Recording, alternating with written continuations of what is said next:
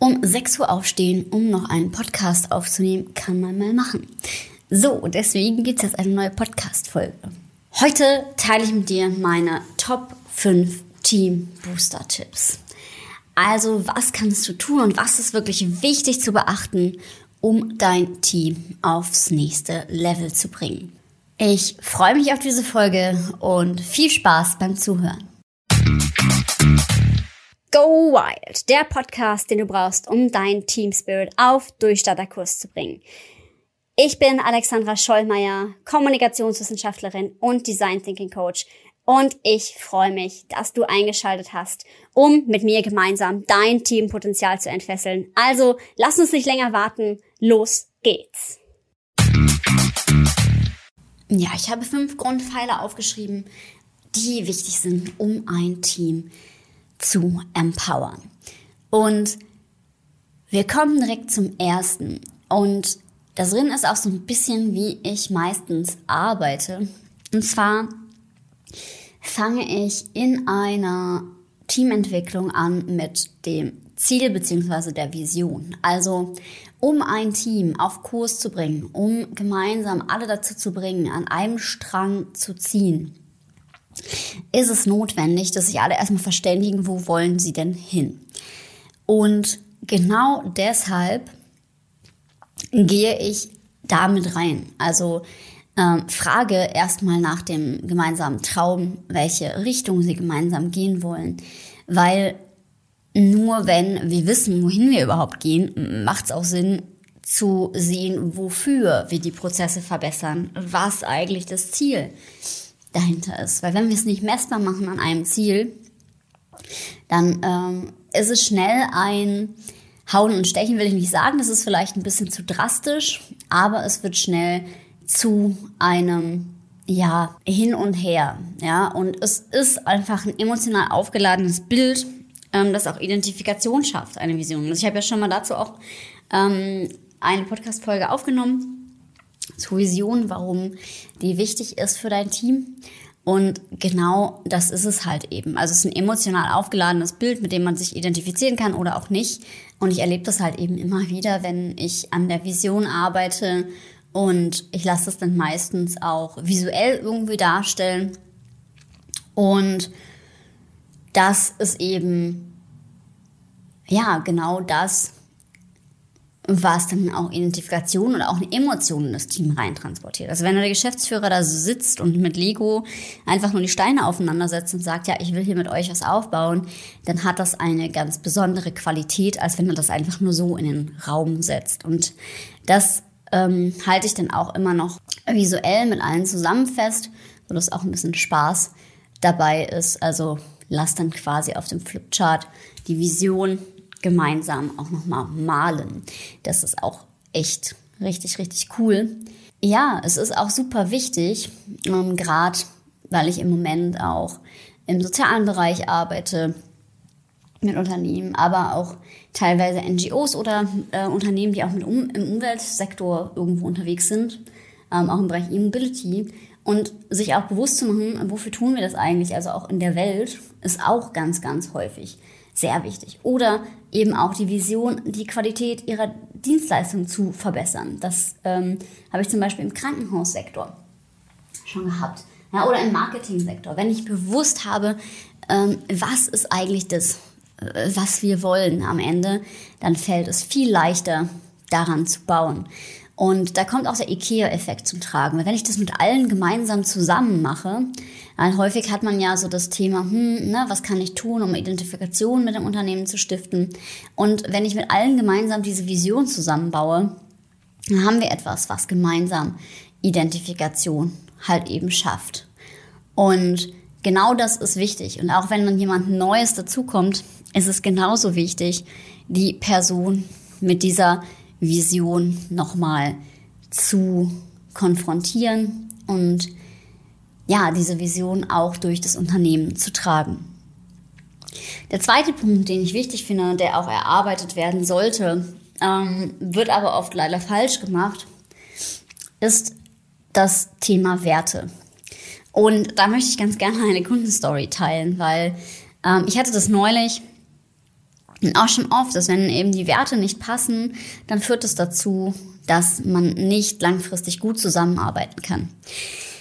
Und gerade vor kurzem mh, mm, hatte ich ein Team im Coaching oder beziehungsweise habe ich immer noch und da ging es darum, dass eine der Mitarbeiterinnen auf einer Stelle, also im Sales, den Wert Weiterentwicklung nicht mitverfolgt hat. Und das Team ist aber sehr auf Weiterentwicklung ausgerichtet, grundsätzlich, und das ganze Unternehmen auch. Also es, ist auch tatsächlich etwas, wo eine Dienstleistung, wo es sich grundsätzlich auch um Weiterentwicklung in jeglicher Art handelt.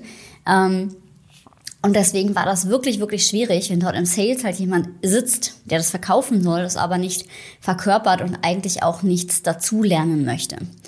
Ähm, es gibt vielleicht Dienstleistungen, ne, wir kennen das alle, wo das okay ist oder wo es darum geht, Kontakte zu machen, wobei man auch da natürlich dann noch verbessern kann. Also wenn da eine Person am Telefon sitzt, die bei einem Nein kein Interesse sofort auch wieder aufliegt, ähm, ist es auch hinterfragenswert natürlich im Vertrieb. Aber ähm, nichtsdestotrotz kann man natürlich auch immer noch schauen, was ist da noch wirklich zu machen und zu verändern. Und an diesem Beispiel sieht man, dass gerade jemand, der im Sales zuständig ist für ein Unternehmen, was jetzt nicht gerade groß äh, ist, er kann das ganze Unternehmen ähm, an seinem Wachstum und an seinem Erfolg auch hemmen. Ja, also deswegen ist Wertematching so, so wichtig. Und deswegen nehme ich ganz gern dieses Sales-Beispiel, weil da sieht man es halt unmittelbar in den Zahlen nachher auch, was eine Werteidentifikation mit dem Unternehmen eben macht oder auch nicht macht. Und wenn das nicht funktioniert, dann kann man da viel versuchen und tun, aber derjenige hat seine Werte und der andere eben nicht. Ähm, Gleiches hatte ich gestern mit einem anderen Geschäftsführer, ähm, einer, genau, also Inhaber einer Steuerkanzlei. Und da ging es um das Thema Homeoffice, dass jetzt viele Vollzeit Homeoffice wollen. Und da ist auch das Thema Wertematching. Wenn es nicht zu meinem Wertekonzept passt und ich sage, ja, okay, ne, zwei, drei Tage die Woche Homeoffice ist okay, aber nicht Vollzeit, weil mir ist ein gutes, ähm, ein Präsenzteam und ein Team Spirit in Präsenz auch wichtig, ähm, dann ist das so, ja, und dann kann eben auch daran nichts rütteln, weil dann wird's irgendwo schräg, ja, dann gibt's Konflikte, weil man dem anderen vielleicht unterstellt, okay, der ist nicht so wirklich verbunden mit dem Team und so weiter. Das sind einfach zwei unterschiedliche Wertekonzepte. Und genau deswegen ist es wichtig, die Werte zu ermitteln. Da muss man allerdings aufpassen, weil ich kenne es auch in vielen Unternehmen, da schreibt man dann die Werte auf und Papier ist sehr geduldig und dann werden sie so zu Karteileichen.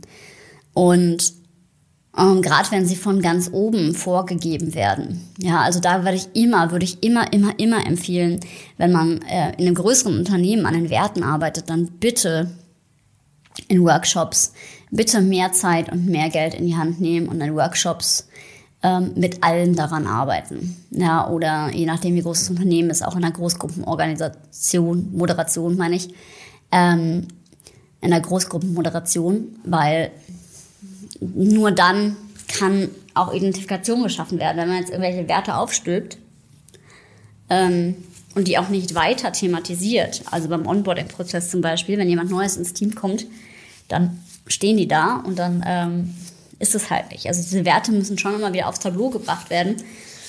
Und deswegen ähm, mache ich auch quasi immer noch so ein Werte-Assessment in regelmäßigen Abständen mit Teams. Also guckt halt nochmal drauf, sind das immer noch die Werte, sind noch welche hinzugekommen?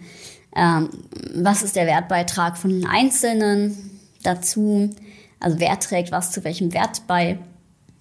Und ähm, so kann man eben Identifikation mit den Werten schaffen. Ja? Und auch wenn jemand Neues dazukommt, ihn auch wieder mit diesen Werten zu konfrontieren und wirklich auch zu sagen, okay, ähm, das sind meine Werte oder unsere Werte und ähm, ne, wer trägt eben welchen Wert genau zu was bei. Und ja, dann kann man daraus eine runde Sache machen, weil wenn man sich auf Werte verständigt hat, dann merkt man eben auch, wo die Werte vielleicht nicht gleich sind. Ja, und wo die andere Person und die anderen Personen im Team vielleicht nicht mitgehen können. Und dann ist es auch gut, das zu wissen, weil dann kann man entweder den Konflikt austragen oder man merkt eben auch, okay, es passt hier irgendwo nicht zusammen. Dann das dritte sind Missionen und Rollen. Also, ähm, wenn ich nicht verbunden bin, also wenn mir nicht bewusst ist, welche Mission ich für das Unternehmen habe. Also warum bin ich überhaupt hier? Und wie trage ich eigentlich zum Unternehmenserfolg bei? Dann kann das unter Umständen schwierig werden. Hatte ich neulich, ähm, da haben wir einen Roll Canvas ausgefüllt und da geht es ja auch um äh, die Rollen, wer ist für was verantwortlich und so weiter. Also sozusagen auch Teil des Coachings. Und dann ist da dieses Feld Mission. Also was trage ich sozusagen für das Unternehmen bei? Und da war eine Dame, die konnte gar nichts da reinschreiben. Also ihr fiel es schwer, eine Mission auszudrücken. Und das kann der Fall sein, wenn ich eben nicht so richtig, also wenn es ein Selbstwertding ist, ne, ich weiß gar nicht so richtig, was trage ich mir hier eigentlich bei, dann können andere helfen. Oder aber man fühlt keine Mission. Und ähm, das zu wissen, auch gerade für eine Unternehmensleitung, ist extrem wichtig. Ja, ähm, weil wenn sich jemand nicht identifiziert und es nicht als seine Mission sieht, was zum Gesamtgeschehen beizutragen und auch keine Mission fühlt, dann ist es total schwierig. Ja, und ähm, Genau, deswegen ist die Mission so wichtig und natürlich auch die Rollendefinition. Also welche Grenzen gibt's? Ja, was ist nicht mehr meine Verantwortung auch? Ähm, wer gibt welche Informationen wohin? Wer erhält welche Informationen? Und halt eben auch mal drauf zu gucken auf die Prozesse, wo läuft's halt eben noch nicht rund. Ja, was kann man machen, um es zu verändern? Ich erlebe es immer wieder, dass diese Rollenklarheit in Teams fehlt. Oder auch gerade wenn das Team stark wächst, man diese Rollen nochmal redefinieren muss. Also man wirklich nochmal genau weiß, wer ist hier eigentlich für was Ansprechpartner und wer nicht. Und das ist gerade im neuen Arbeitskonzept natürlich super wichtig. Ja, wenn man mit sehr flachen Hierarchien oder sogar hierarchielos arbeitet, weil sonst hat man nachher ein Problem, dass man es eben nicht gut aufgeteilt bekommt. Der vierte Punkt sind für mich die Routinen. Also ich habe ja schon oft erzählt von Retrospektiven, Check-in und Check-out-Meetings oder halt eben so Meta-Meetings, wo man nochmal von oben drauf guckt, was halt gut läuft oder nicht. Da kann auch sowas dazu gehören wie Meditation, die man im Team gemeinsam durchführt oder Sport ähm, oder auch, dass man essen geht. Also was für Routinen gibt's in deinem Team, die ihr regelmäßig macht, um euer Team und euren Team Spirit sozusagen zu stärken. Ja, also dass es auch Regelmäßigkeiten bekommt, weil das macht es einfacher und nachhaltig erfolgreich. Gerade bei Retrospektiven oder so Meta-Meetings, dass es nicht nur euer Jahr ähm, nach Bedarf ist, sondern dass man halt wirklich immer wieder guckt und immer wieder schaut, was könnte noch besser ähm, sein. Und auch wenn es nur kurze Meetings sind, ja, sie werden mit der Zeit wahrscheinlich dann immer kürzer werden, ist auch völlig in Ordnung. Aber ich halte sehr, sehr viel ähm, davon, da immer wieder drauf zu schauen. Und das immer wieder wirklich zu nutzen und eben auch ja, Ideen zu stiften, wie können wir gemeinsam eben noch besser werden. Dann das fünfte Prinzip, das passt auch dazu, ähm, ist die Iteration. Also bei all dem, was ich gesagt habe, es ist wichtig, das nicht einmal aufzuschreiben und das dann so stehen zu lassen, sondern immer wieder den Status quo zu überprüfen. Ja, und immer wieder zu schauen, sind wir noch im Game mit den Werten, mit der Vision ähm, und nicht in das, das ist so jetzt und bleibt vielleicht auch so verfallen. Und es ist total wichtig, sich da immer wieder flexibel zu halten. Ja, weil ich merke, bei den Teams, mit denen ich arbeite, die das so machen, wir haben tatsächlich die größten Erfolge letztendlich auch. Ja, also immer wieder drauf gucken. Ähm, ja, iterierend wirklich vorgehen, also wirklich schauen, immer wieder auf den Status quo drauf gucken. Ähm, können wir da jetzt nochmal dran ansetzen? Was brauchen wir jetzt noch? Und können wir es nochmal anders gestalten? Genau. Von daher, diese fünf Prinzipien oder diese fünf Dinge, die Vision, die Werte, Mission und Rollen, die Routinen und die Iteration sind für mich die fünf Grundbausteine, um ein Team-Booster zu zünden und eben das Team aufs nächste Level zu bringen. Und wenn du dazu Fragen hast, also auch vielleicht, ja, wie man sowas in deinem Team machen kann, wie du dein Team stärken kannst persönlich, auch als Führungskraft, dann melde dich total gerne bei mir. Die Kontaktdaten findest du wie immer in den Show Notes. Und wenn dir die Folge gefallen hat, dann lass doch super gerne ein, ähm, eine 5-Sterne-Bewertung da, weil bei iTunes können wir dann besser gefunden werden. Wir möchten, dass dieser Podcast immer mehr Menschen erreicht mit unserer Message und auch dem, was Teams eben leistungsfähig macht.